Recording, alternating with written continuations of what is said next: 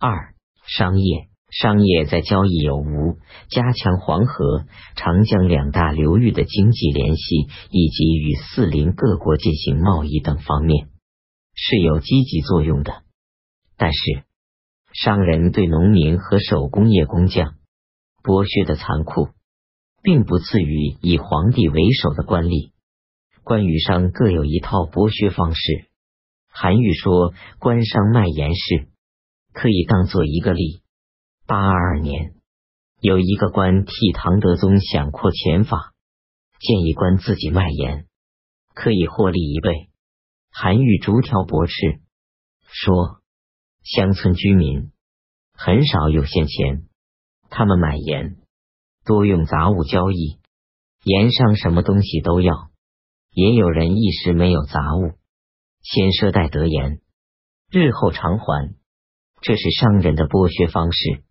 居民得到一些必需品，仅有的一点杂物却被商人拿走了。韩愈又说：“现在如果利人做店铺卖盐，不得现钱，绝不敢卖。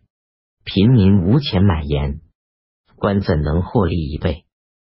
又贫家吃盐极少，但是往往十天一月，非不得已不吃盐。”如果官吏暗户强迫买盐，势必用威刑逼勒民众出钱，这样到处会发生骚动，对朝廷很不利。这是官府的剥削方式，用威刑要钱，不顾民众的死活。商人是巧取，官府是豪夺，方式不同，目的都是要吸进民众的高血。商人用商品获利。